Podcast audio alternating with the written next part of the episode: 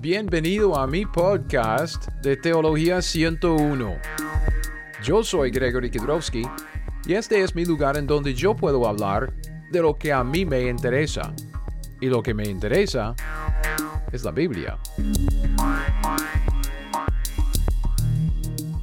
Quisiera hablar un poco acerca de nuestra relación con la palabra de Dios, nuestro andar diario en la escritura. Yo tengo un amigo que es pastor de un ministerio hispano acá donde vivo. Y él me pidió el favor de enseñar sobre lo que llamamos el tiempo a solas o con solo TAS lo, llamamos TAS. Y él me pidió este favor porque está empezando una serie de enseñanzas en su instituto bíblico. Uh, entre semanas un estudio bíblico, digamos, los martes, se llama la Escuela de Obreros. Y él dice que quiere uh, enseñar cómo estudiar la Biblia a la gente que se reúne como uh, en su instituto. Y tiene unos 50, 60 diferentes uh, personas hispanos. Entonces todo se, se enseña en, en, español. Y yo me puse a pensar, ok, si, si vamos a, a, a empezar a, enseñar a esa gente a cómo estudiar la Biblia, eso requiere tiempo y esfuerzo. Y, honestamente quisiera como darles como una pequeña enseñanza de, de, de, de, por qué debemos hacerlo, para qué debemos hacerlo y motivarles en, en ese contexto. Pero ahora en, en, en, mi podcast, ahora lo que quisiera es decir, además de eso, porque tengo algunas cosas que decir en cuanto a, a, este tiempo y el esfuerzo que requiere un andar en, en la Biblia todos los días. Pero quisiera decir que esto aplica a nosotros también. Nosotros que estamos viviendo en estos días de apostasía, ustedes, muchos de ustedes me han hablado de la misma situación de iglesias locales. Usted dice, no tengo una buena iglesia, no puedo encontrar una buena iglesia, ¿qué hago, qué hago y qué hago? Bueno, una de las cosas que tiene que hacer no es una opción, es una cosa que tiene que hacer especialmente si usted no tiene una buena iglesia local. Una buena iglesia local es una iglesia que mantiene las luces del santuario um, encendidas, que no apaguen que no apagan las luces durante el servicio para poner un show ahí en, la tarima, un espectáculo de gente bailando y una pachanga de música y muy poca enseñanza y predicación de la palabra de Dios. Si usted está en una iglesia así, es una iglesia moderna. La gran mayoría de las iglesias lastimosamente, la gran mayoría de las iglesias hoy en día son así, modernas. Y lo que quieren es más como entretener a la gente en, vez de entrenar a la gente en la palabra de Dios. Es más entretenimiento que enseñanza, um, más charla, más... Uh, Ah, predicación de temas o narraciones en vez de simplemente predicar la palabra expositivamente. Si usted está en una iglesia así y no está recibiendo buen alimento de parte de su pastor y los maestros en su iglesia desde el púlpito, es que muchas, muchas iglesias ni siquiera hay púlpito.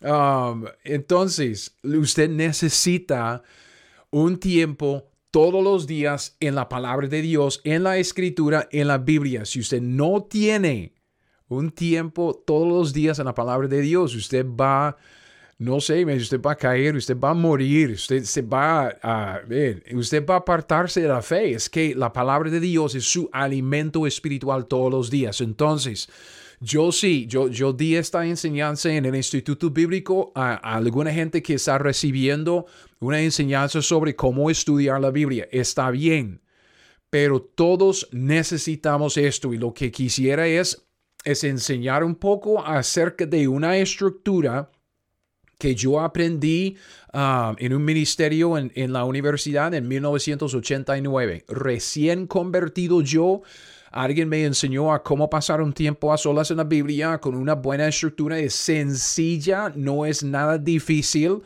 pero quisiera darle como un contexto primero. Entonces vamos a dividir esta enseñanza en dos. Primero quisiera hablar de algunos conceptos, algunas ideas acerca de por qué debemos estudiar la Biblia, para qué debemos estudiar la Biblia porque esto requiere tiempo, requiere esfuerzo, un poco de sacrificio y honestamente, si usted quiere hacerlo mejor, lo que debe hacer es, es darle al Señor la, parte de su día, digamos, la mañana, levantarse y antes de lidiar con los niños o antes de ir a trabajar o antes de hacer lo que sea, bueno, puede ir al baño y recoger el café, está bien, ¿ok? Café ah, con, la Biblia es, es legal. Sin embargo, antes de empezar todo el ajetreo de, del día, necesitamos un tiempo en la palabra de Dios para poner la mente en ese, esa condición para estar bien enfocado en lo que es lo más importante. Dios, la palabra de Dios, Cristo Jesús, el Evangelio, nuestra misión de vida, nuestra mayordomía, lo que Él nos dio que hacer. Todo esto antes de lanzarnos ahí a este mundo y ya distraernos de lo que es lo más importante. Entonces, Vamos a empezar esta enseñanza con conceptos e ideas. Esto es el tema para este, ah, esta enseñanza y este episodio de mi podcast. Y luego, con base en los conceptos y, y las ideas que sacamos, quisiera compartir la estructura que le mencioné. Es una estructura sencilla que yo he usado por años y que da resultado. ¿Por qué? Porque es una estructura. Y lo que cuando yo digo estructura, yo quisiera que usted piense en una viña, una viña que necesita un enrejado, una estructura para crecer. Que no establece, es que no pongamos una, no ponemos una, una gran estructura para, para una, una pequeña viña. No, dejemos que la viña crece, crece un poco y luego después de crecer un poco, lo que, lo que hacemos es poner un poco de enrejado para que crezca un poco más y luego un poco de enrejado y crece un poco más. Es una estructura sencilla para ayudar el crecimiento orgánico, el, crecimiento natural.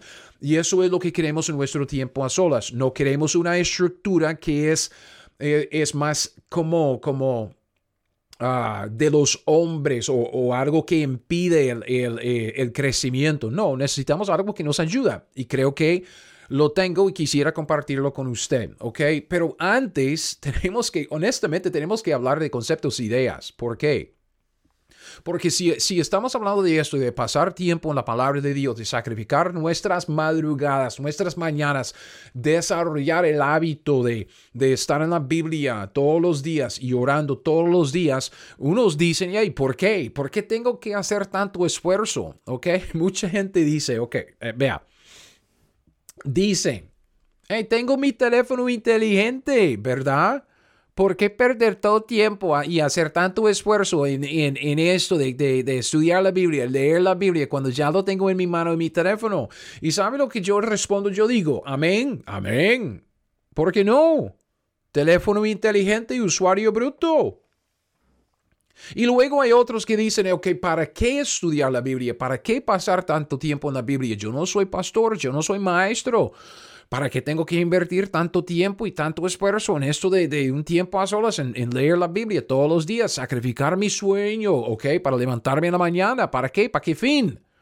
Entonces son estas preguntas y otras que quisiera compartir en esta, en esta enseñanza breve acerca de conceptos e ideas, acerca de, del tiempo a solas, acerca de nuestro tiempo en la palabra de Dios, por qué debemos hacerlo, para qué debemos hacerlo. Y, y, agrego esta idea otra vez, si usted no está en una buena iglesia, si usted está en una iglesia que no le está alimentando bien con la palabra de Dios, con estudios bíblicos entre semana, con, con grupos de responsabilidad o algo así, si usted no está en una buena iglesia, usted pero necesita esto, ¿ok? Es, es lo que yo llamo el, el, el, paquete de, de supervivencia. Usted no puede sobrevivir como un cristiano y en su andar con fe, en fidelidad, si usted no está bien arraigado en un hábito de pasar tiempo en la, en la Biblia y la oración todos los días. Ok, entonces, ¿en dónde tenemos que empezar? Si estamos hablando de conceptos e ideas que nos da un buen contexto para hablar de nuestro tiempo en la palabra de Dios, nuestro andar con Dios en la escritura, ¿en dónde empezamos? Tenemos que empezar con lo más grande, nuestro propósito de vida. ¿Cuál es nuestro propósito de vida? Y cuando digo propósito de vida, estoy pensando en esta pregunta, ¿para qué estamos aquí?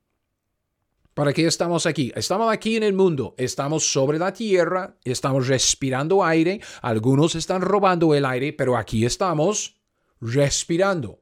Y en este mundo, ¿qué? Trabajamos, tenemos responsabilidades en la familia, comemos, dormimos, algunos de nosotros seguimos comiendo y aún sufrimos, pasamos por situaciones difíciles que la vida duele, es a menudo triste, difícil. Entonces, ¿para, ¿para qué? ¿Para qué estamos aquí? ¿Cuál es el propósito de Dios de, de dejarnos aquí en este mundo? Y es muy sencillo, ¿ok? Usted existe, usted está aquí para glorificar a Dios. Piénselo, Romanos 11:36 dice, porque de Él, Dios, por Él y para Él son todas las cosas. A Él sea la gloria por los siglos. Amén. Romanos 11:36. Usted está aquí para glorificar a Dios. Vea, todo lo que somos, ok, somos lo que, lo que uno es, todo lo que somos debe glorificar a Dios. Efesios 3:21. Efesios 3:21 dice, a Él, a Cristo Jesús, a Dios sea gloria en la iglesia en Cristo Jesús por todas las edades, por los siglos de los siglos. Amén. A Él sea gloria en la iglesia. La iglesia en sí, los miembros, lo que la iglesia es, lo que los miembros somos, debe glorificar a Dios. A Él sea gloria en la iglesia. Lo que somos glorifica a Dios. Y todo lo que hacemos también, todo lo que hacemos debe glorificar a Dios. Todo lo que hacemos como una iglesia local debe glorificar a Dios. Dice en 1 Corintios 10:31. Si pues coméis o bebéis o hacéis otra cosa, hacedlo todo para la gloria de Dios. O sea, hacedlo todo para la gloria de Dios. Si estamos comiendo, bebiendo o haciendo otra cosa, hacerlo todo para la gloria de, Dios. Todo lo que hacemos como una iglesia debe glorificar a Dios. Y todo lo que hacemos como individuos debe glorificar a Dios también. Primera de Pedro 4:11. Si alguno habla, alguno, hablando de individuos, ¿ok? Si alguno habla, hable conforme a las palabras de Dios. Si alguno, individuo, ministra, ministre conforme al poder que Dios da para que en todo, en todo lo que hace el individuo, para que en todo sea Dios glorificado por Jesucristo, a quien pertenece la gloria y el imperio por los siglos de los siglos. Amén. Entonces, usted existe para glorificar a Dios, pero no debemos parar ahí. Porque uno podría decir, ah, entonces Dios es como un gran dictador, entonces está ya todo enojado y quiere la gloria, quiere la gloria, como un gran egoísta, narcisista. No, porque lo que sabemos de Dios, piense en esto, ¿ok? Ah, Dios es omnisciente, lo sabe todo. Dios es omnipotente, él, él es todopoderoso. Dios es omnipresente, está presente en todo lugar siempre. Pero además, Dios es, y piense en eso, Dios es omnibenévolo. O sea, Dios es todo bueno, no hay nada malo en Dios, ¿verdad? Dios es amor. Okay, no, no es, digamos, nada malo. Dios es omni, todo, benévolo, bueno, todo bueno. Entonces, siendo omnibenévolo, Dios quiere que gocemos de Él siempre. No es ningún dictador egoísta que quiere toda la gloria porque si no se enoja y nos maja como una cucaracha. No, Dios sabe. Dios lo sabe porque lo ha diseñado así. Dios sabe que cuando vivimos para su gloria, experimentamos un gozo inefable.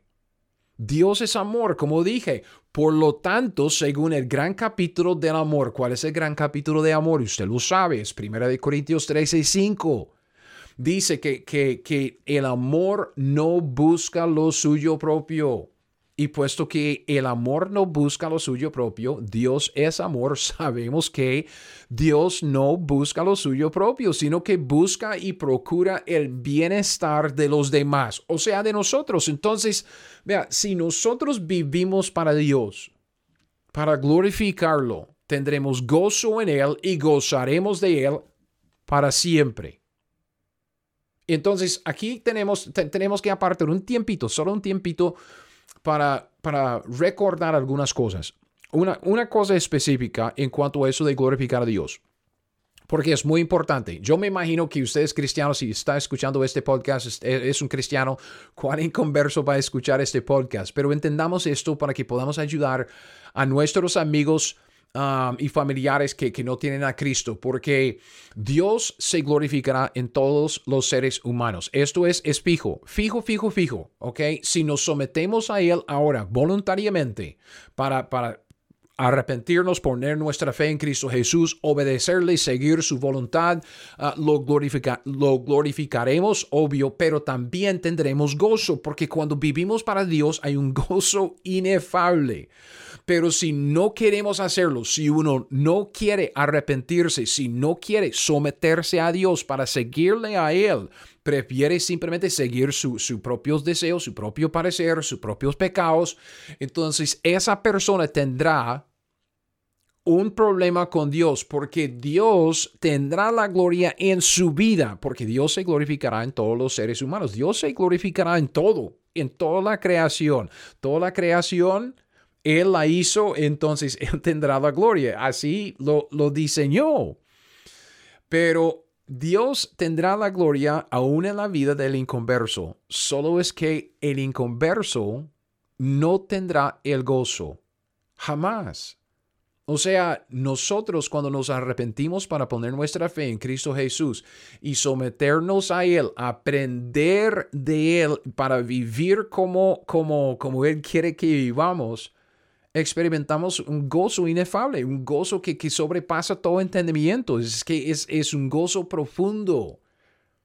Pero no es así con el inconverso, la persona que quiere seguir en su rebeldía y no quiere someterse a Dios, no quiere arrepentirse de sus pecados, no quiere poner su fe y confianza en Cristo Jesús, prefiere vivir conforme a su propio parecer. Escucha lo que dice Filipenses 2, 2 del 9 al 11. Filipenses 2 del 9 al 11 dice, por lo cual Dios también le exaltó, le exaltó a Cristo Jesús hasta lo sumo y le dio nombre que es sobre todo nombre para que en el nombre de Jesús se doble toda rodilla de los que están en los cielos y en la tierra y debajo de la tierra y toda lengua confiese que Jesucristo es el Señor para gloria de Dios Padre. Entonces Dios tendrá la gloria en cada uno. O podemos doblar la rodilla hoy en arrepentimiento y fe o tendremos que doblar la rodilla luego, confesar con la lengua que sí, Jesús es el Señor y Dios Padre se glorificará en eso y lanzará ese inconverso en el, en el lago de fuego, en donde no hay gozo, no habrá gozo, no hay esperanza jamás.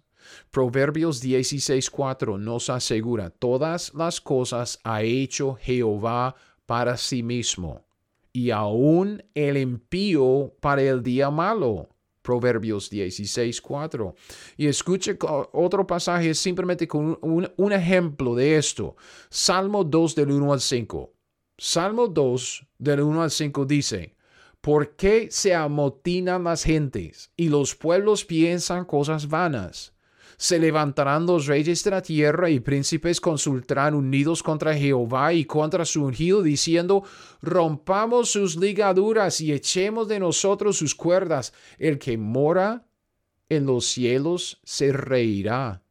El Señor se burlará de ellos y luego hablará a ellos en su furor y los turbará con su ira. Es decir, que la gente de este mundo puede decir, rompamos sus ligaduras, echemos de nosotros sus cuerdas, no queremos que Dios reine sobre nosotros, nosotros somos los dioses, nosotros somos los que, que, manejamos la, la vida acá. Y dice que el que mora en los cielos se reirá, el Señor se burlará de ellos y luego hablará a ellos en su furor, los turbará con su ira. Entonces, cuando estamos hablando de nuestra, nuestro propósito de vida, ¿para qué estamos aquí? Es muy sencillo, estamos aquí, existimos, estamos respirando con vida, con conciencia, estamos aquí para glorificar a Dios. Pero en el plan de Dios y en el deseo de Dios, lo que Dios quiere para cada ser humano es que gocemos de Él para siempre también. No es que solo debemos glorificar a Dios, claro que debemos glorificar a Dios y glorificaremos a Dios Pero Dios quiere que, que gocemos, que gocemos con el de Él para siempre. ¿Ok? Buen concepto, ¿verdad? Buen concepto. Estamos aquí para glorificar a Dios y gozar de Él para siempre. Otra pregunta entonces, que ¿cómo hacemos esto? ¿Qué es lo que tenemos que hacer o qué podemos hacer para cumplir con nuestro propósito de vida? Y esto nos lleva al segundo punto en esta enseñanza, nuestra misión de vida. Nuestro propósito de vida, el propósito de glorificar a Dios y gozar de Él para siempre, nos lleva a nuestra misión. Nuestra misión, ok, si queremos glorificar a Dios, si, si, si queremos gozar de Él siempre, tenemos que hacer algo. ¿Qué es? Juan 16, 4. Ok, el pasaje clave en este, en esta, en esta, um, en este punto acerca de nuestra misión de vida. Juan 17, 4. Cristo Jesús, orando al Padre, dice, yo te he glorificado en la tierra. Ok, fíjese, ok, escuche, yo voy a leerlo otra vez, escuche. Cristo dice, al final de su vida está a punto de, ir a la, cruz y sacrificarse por, por los pecados del mundo. Él dice, yo te he glorificado en la tierra. Antes de ir a la cruz, antes de, de hacer ese sacrificio por los pecados del mundo, Cristo dijo, ya, ya te he glorificado en la tierra. ¿Cómo lo hizo? Sigue diciendo, yo te he glorificado en la tierra, he acabado la obra que me diste que hiciese. Entonces, vea, si queremos glorificar a Dios, tenemos que hacer, o como dice Cristo, acabar la obra que Dios nos dio que hacer aquí en la tierra. Yo te he glorificado en la tierra, como he acabado la obra que me diste que hiciese. Así de sencillo. Ok, entonces, ¿Cuál será? ¿Cuál es nuestra obra? Ok, ver Netflix, ¿verdad? Yo estoy glorificando a Dios y gozando de Él siempre viendo Netflix todos los días. ¡Wow! No. Primero entendamos esto, lo que Dios quiere. Dios quiere que usted sea algo. ¿Ok? Que, que hagamos algo, por supuesto. Dios quiere que hagamos ciertas cosas y vamos a llegar a eso. Pero primero que nada, Dios quiere que usted sea como Cristo Jesús. El propósito de Dios en su vida, lo que Dios va a lograr si usted quiere o no, es que Él va a conformarlo a la imagen de Cristo. Romanos 8, 29 dice así, porque a los que antes conoció, también Dios los predestinó para que fuesen hechos como conformes a la imagen de su Hijo para que Él sea el primogénito entre muchos hermanos. Entonces Dios quiere que usted sea como Cristo o, en, el, en, el vocabulario, en, el lenguaje, digamos, del discipulado, Lucas 6:40. Lucas 6:40. Utilizando otras palabras, dice lo mismo. El discípulo no es superior a su maestro mas todo el que fuere perfeccionado será como su maestro. Entonces, ¿cuál es el, eh, la meta del discipulado? Es que el discípulo llegue a ser como su maestro. ¿Y cómo es que llegue, cómo es que llega a ser como su maestro? Por medio de un proceso de conformarse a la imagen de Cristo, a través de un proceso de perfeccionarse. Ok, escúchelo otra vez. Es que tiene que, mira, es, es, es muy importante estos dos versículos. Ok, Romanos 8:29 con Lucas 6:40. ¿Por qué? Porque nosotros, si usted ha seguido mis enseñanzas o si usted sigue el discipulado bíblico, evangelismo bíblico, lo que sea, usted sabe que siempre estamos hablando de discipulado, hacer discípulos, discipulado, queremos ser discípulos, hacer discípulos. Entonces, hablamos mucho de eso, de discipular, ¿ok? Ese es, es forma parte de nuestro vocabulario aquí en, en, la iglesia. Y con razón, solo es que hay, hay un... Hay, un cambio que sucedió cuando Cristo ascendió, cuando Cristo se fue de la tierra y nos dejó con la Biblia, la iglesia local y el Espíritu Santo. Es que la dinámica del discipulado cambió. El maestro en sí, Cristo Jesús, no está aquí en la tierra para seguirle. Entonces, con, con ese cambio de la dinámica en, el, en el discipulado, cambió eh, el lenguaje, las palabras que Dios está usando, una palabra de Dios para, explicarlo, como, por ejemplo, la última mención de la palabra discípulo, discipulado, discípulos, está en Hechos 21, 16. Hechos 21, 16 es la última mención del discipulado en la Biblia, por lo menos por nombre. Habla de los discípulos trayendo consigo a uno llamado Nazón de Chipre, discípulo antiguo. Entonces, esa es la última mención, Hechos 21, 16. Sin embargo, aunque no vemos las, las palabras discípulo, discipulado, hacer discípulos en, en el resto del Nuevo Testamento de Romanos Apocalipsis, vemos los conceptos. Y, y, los conceptos es lo que, lo que quisiera decir con esto es que en Romanos 8:29 y Lucas 6:40, estos dos versículos nos explican, nos destacan la obra que se llama discipulado en un lugar y, y, y se llama otra cosa en otro lugar. Cuando Pablo dice, en Romanos 8:29 que Dios nos predestinó para que fuésemos hechos conformes a la imagen de su Hijo. ¿Qué es lo que está diciendo?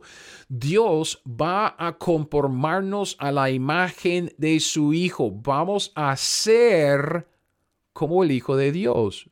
Es conformarnos, conformarnos, como moldearnos a, a la imagen de su Hijo. Pero antes, en Lucas 6:40, cuando Cristo está explicando o, describiendo el mismo concepto, Él dice que el discípulo no es superior a su maestro, mas todo el que fuere perfeccionado será como su maestro. Entonces, conformarnos a la imagen de Cristo es ser perfeccionado para ser como el Maestro Cristo. Entonces, primero que nada, cuando estamos hablando de nuestra misión de vida, tenemos que entender esto, que Dios quiere ciertas cosas de nosotros y primero que nada quiere que seamos como Cristo.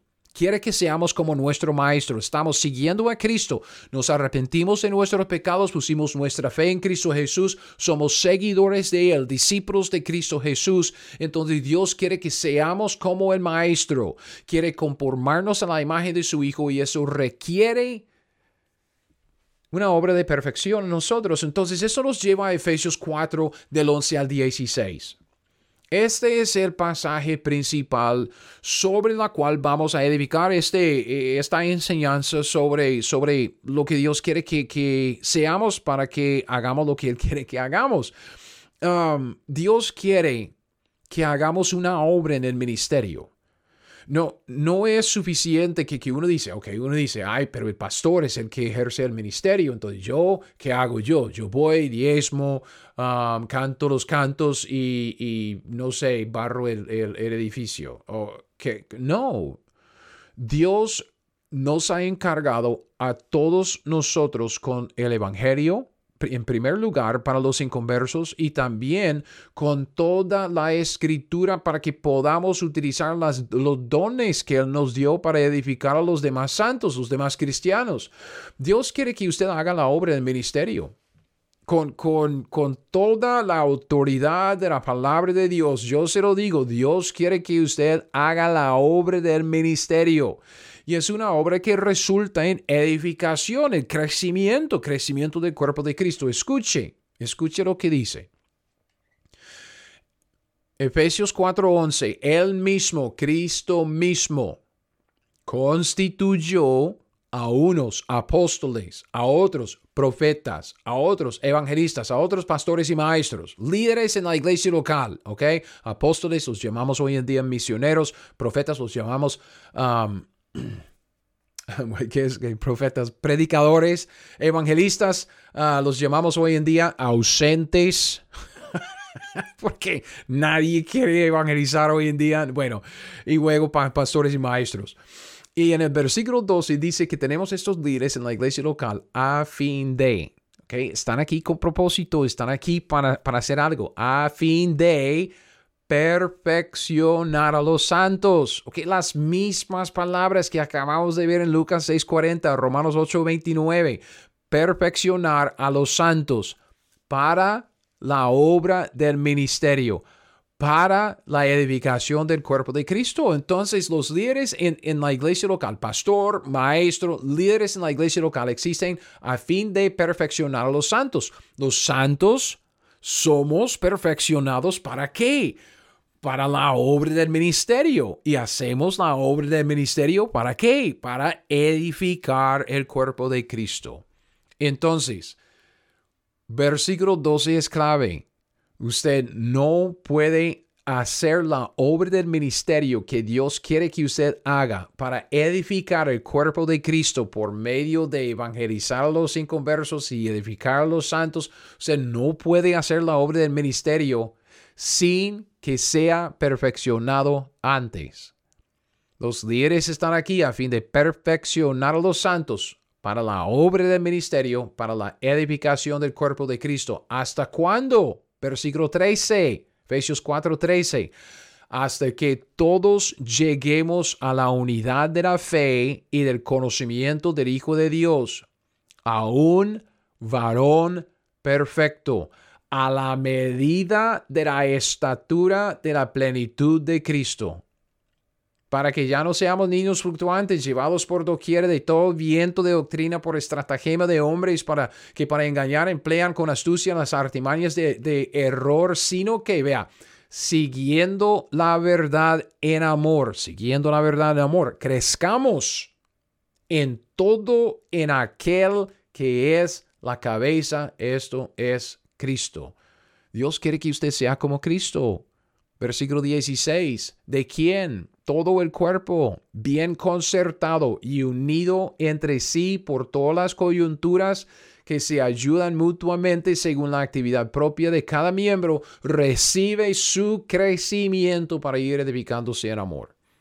Entonces, yo sé, eso es un pasaje largo, pero es un pasaje bien conocido y bien importante. Entonces, Luego, si está escuchando este podcast en el bus o caminando, haciendo ejercicio, entonces luego saque la Biblia, lea este pasaje, márquelo, ¿ok? Es, es bien importante, pero junte estos dos conceptos, el concepto de ser como Cristo y luego el concepto de hacer la obra que Dios quiere que hagamos, la, la obra del ministerio, ¿ok? Nuestra misión de vida es, ¿está listo? ¿Me está escuchando? Ok. Nuestra misión de vida es ser discípulos del Señor Jesucristo. Ser discípulos del Señor Jesucristo. Y en este proceso de, proceso de ser un discípulo, ¿cuál es el fin? ¿Cuál es el fin? Okay. Llegar a ser como el Maestro, conformarnos a la imagen de Cristo, ser discípulos del Señor Jesucristo, conformarnos a su imagen para poder hacer discípulos del Señor Jesucristo. Esta es la obra ser discípulos para luego hacer discípulos. Esta es la obra que cuando la hacemos, cuando la acabamos, como dijo Cristo en Juan 16, 4, glorificamos a Dios y experimentamos el gozo inefable, ahora y para siempre. Pero fíjese bien en lo que viene primero. Primero en la obra, primero en todo este proceso, tenemos que ser discípulos antes de de que podamos hacer discípulos. Vea, e, en Efesios 4, 11 y 12, otra vez, el santo tiene que ser perfeccionado para poder hacer la obra del ministerio, la obra que resulta en la edificación del cuerpo de Cristo y ser perfeccionado, según Efesios 4:13. Ser perfeccionado es llegar a ser como el varón perfecto, o sea, a la medida de la estatura de la plenitud de Cristo. Ser perfeccionado es llegar a ser como Cristo. ¿Ok? Efesios 4:15. Ser perfeccionado es crecer en Cristo en todo, siguiendo la verdad, hasta que seamos como Él en todo. Entonces uno dice, ¿qué tarea más, más grande? Claro. Pero ¿qué tarea más importante? Si usted quiere acabar la obra que Dios le dio que hacer, la obra que resulta en, en glorificar a Dios y gozar de Él siempre, es una tarea grande, claro. Si usted quiere lograr eso, cumplir con su misión de vida, usted tiene que perfeccionarse porque tiene que llegar a ser lo que Dios quiere que sea para hacer lo que Dios quiere que haga. Entonces, esto nos presenta otra pregunta. Entonces, ¿cómo lo hacemos? ¿Cómo es que el cristiano, cómo es que el santo puede perfeccionarse para poder hacer la obra de edificar el cuerpo de Cristo? Por eso que digo, son, conceptos e ideas, es, es doctrina y la doctrina nos da el contexto para la aplicación que viene luego en el sistema de, de cómo podemos hacerlo. Es un sistema sencillo, ¿ok? Pero vea, repaso, nuestro propósito de vida, ¿cuál es? ¿Para qué estamos aquí? Estamos aquí para glorificar a Dios y gozar de Él siempre. Entonces, ¿cuál es nuestra misión de vida? O sea, ¿qué hacemos? ¿Qué podemos hacer para glorificar a Dios? Y, la respuesta es, nuestra misión de vida es ser y hacer discípulos. Pero para poder hacer la obra que glorifica a Dios, para poder hacer la obra de hacer discípulos, tenemos que ser perfeccionados. Tenemos que llegar a ser como el varón perfecto. Tenemos que conformarnos a la imagen de Cristo. ¿Cómo lo hacemos? Entonces, en tercer lugar, tercer punto, hablemos de nuestra perfección. ¿Cómo podemos llegar a ser lo que Dios quiere que seamos para poder hacer todo lo que Dios nos ha dado que hacer? Okay, tenemos que aprender la Biblia a hacer lo que ella dice. No sé si usted ha, oído este dicho antes, yo siempre lo digo.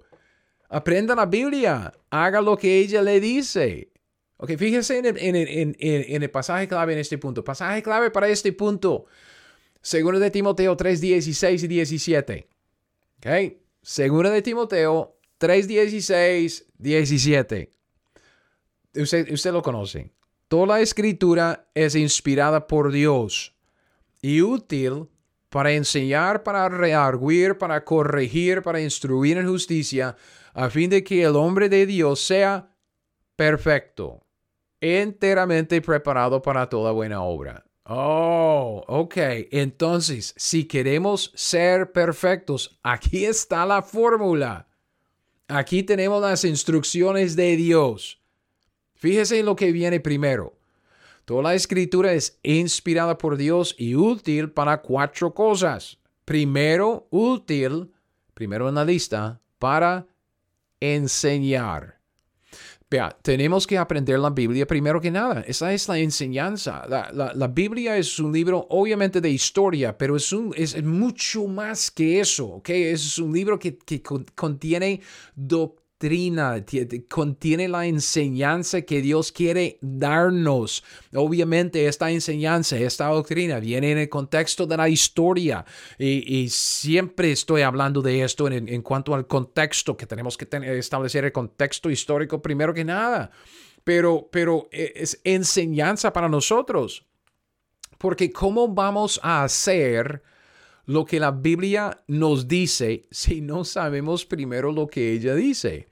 Uno dice, ok, ya, yo voy a hacer lo que dice la Biblia. Entonces yo le pregunto, entonces, ¿qué dice la Biblia? no tengo ni, ni, la menor idea. Ok, ¿cómo, cómo va a ser lo que, lo, lo que la Biblia dice si usted no sabe lo que la Biblia dice?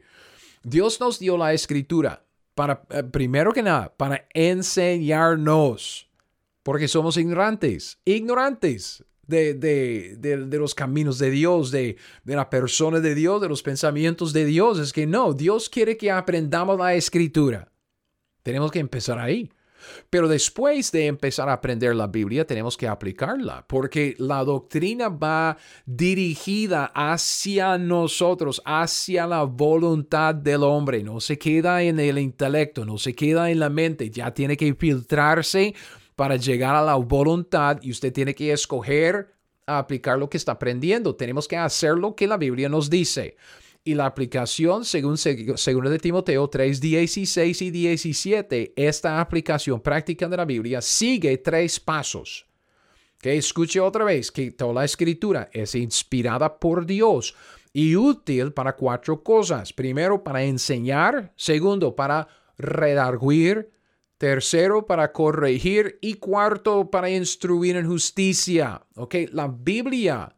Sí, tenemos que aprenderla. Y es donde empezamos, pero luego viene la aplicación. ¿Cómo es esta aplicación? La Biblia nos redarguye. Nos muestra lo que está mal en nuestras vidas, la redargución, es esa sacudida que Dios nos da por la Biblia, por el Espíritu Santo, por medio de una buena prédica, una buena enseñanza, y nos muestra lo que está mal en nuestras vidas. Nos abre los ojos y nos damos cuenta, uy, ando mal en esto. Y luego después de la redargución, okay, después de mostrarnos lo que está mal en nuestras vidas, la Biblia nos corrige. Okay, para redarguir, para corregir, nos corrige, nos muestra cómo corregir lo que acaba de mostrarnos que está mal en nuestras vidas. Y al final dice que la Biblia nos instruye en justicia, nos muestra cómo andar bien para no volver a caer otra vez en lo malo que acabamos de corregir. Muy sencillo, ¿verdad? Que la Biblia, toda la escritura inspirada por Dios es útil para enseñar, para redarguir, para corregir, para instruir en justicia. Enseñanza, porque tenemos que aprender la Biblia, y luego la redargución, corrección, instrucción, justicia, porque tenemos que aplicar lo que ella nos dice. Y el resultado, ok, resultado, y estamos llegando al final de esta enseñanza, ok. ¿Cuál es el resultado de todo este proceso? Toda la escritura es inspirada por Dios, útil para cuatro cosas, para enseñar, para redarguir, para corregir, para instruir en justicia. ¿A fin de qué? ¿Cuál es el resultado? Que el hombre de Dios sea perfecto. Perfecto el resultado de todo este proceso de aprender la Biblia, su enseñanza, de hacer lo que ella nos dice a través de la redargución, corrección y, instrucción en justicia, es que seamos perfectos. O sea, ser perfecto no quiere decir estar sin pecado. Ser perfecto quiere decir enteramente preparado para toda buena obra. Nuestra misión de vida es la de ser y hacer discípulos del Señor Jesucristo. Así es como glorificamos a Dios y como gozamos de Él siempre. Tenemos que ser discípulos primero, es lo que dijo, lo que, lo que vimos en, en Efesios 4:12. Tenemos que ser perfeccionados para, para hacer la obra del ministerio y la obra del ministerio es la que edifica el cuerpo de Cristo. Pero ¿cómo es que nosotros somos perfeccionados? Y vimos la respuesta en 2 de Timoteo 3, 16, 17 aprendiendo y aplicando la escritura. Sencillo, hermanos, sencillo. Si hacemos esto, estaremos totalmente preparados para la buena obra del ministerio que resulta en la edificación del cuerpo de Cristo, o sea, la obra de hacer discípulos. Ok, entonces, vea, está usted aprendiendo la Biblia todos los días, sistemáticamente, como un hábito, todos los días, aprendiendo la Biblia para procurar hacer lo que ella le dice de, una manera intencional todos los días. Vea, todo su propósito de vida depende de la respuesta a esta pregunta. Usted está aquí para glorificar a Dios y gozar de Él siempre. ¿Está glorificando a Dios? ¿Está gozando de Él siempre? Todo su propósito de vida depende de aprender la Biblia y procurar hacer lo que ella le dice. ¿Está haciéndolo? Toda su misión de vida. Si usted dice, bueno, yo quiero cumplir con el propósito de vida, glorificar a Dios, gozar de Él para siempre, ¿ok? ¿Qué tengo que hacer? ¿Cuál es la obra que tengo que acabar? Como Cristo dijo en Juan 17, 4, toda su misión de vida es ser y hacer discípulos. Toda su misión de vida depende de la respuesta a esta pregunta. ¿Está usted aprendiendo la Biblia todos los días y procurando hacer lo que ella le dice? ¿Entiende ahora por qué yo digo que necesitamos una estructura? Necesitamos una estructura, una estructura sencilla de desarrollar, una estructura sencilla de manejar, porque si no es, no es sencilla, no vamos a seguirla. Eh, la vida es complicada, hay, tantas cosas que tenemos que, hacer, con las cuales tenemos que lidiar, trabajo, familia, es que de, toda la vida, ¿ok? No, necesitamos algo bien sencilla que nos ayuda a crecer como el enrejado ayuda a la viña a crecer saludablemente. Necesitamos una estructura que nos ayude a ser fieles en aprender la Biblia todos los días para hacer lo que ella nos dice, especialmente si no tenemos una buena iglesia. Obviamente esto es para todos los cristianos porque todos debemos conformarnos a la imagen de Cristo, ser discípulos para ser discípulos, pero si no estamos en una buena iglesia recibiendo buena enseñanza, buena predicación, es como es, es el doble de difícil de lograr eso. Entonces, seamos honestos no somos muy responsables y muy fieles, muy disciplinados, muy dirigentes. ¿Qué somos? Somos perezosos, somos ociosos y somos pues unos irresponsables. siendo honesto, si algo nos cuesta un poco y solo un poco, un poco de tiempo, un poco de esfuerzo, un pequeño sacrificio, es que, ¿qué lo, ¿qué es lo que vamos a hacer? Siempre vamos a buscar una excusa para no hacerlo. Ay, es que tengo sueño. Ay, es que esto. Ay, es que aquello. Ay, no me siento bien. Ay, es que Dios me entiende. Ay, estamos en la época de gracia, no bajo ninguna ley. Claro, ocioso. Vea, tal como, es que yo lo he dicho, tal como una viña necesita un enrejado para crecer saludablemente, nosotros Necesitamos un poco de estructura en nuestras vidas para crecer en Cristo, aprendiendo la Biblia, haciendo lo que ella nos dice. Y esta estructura es lo que yo llamo el tiempo a solas, el TAS.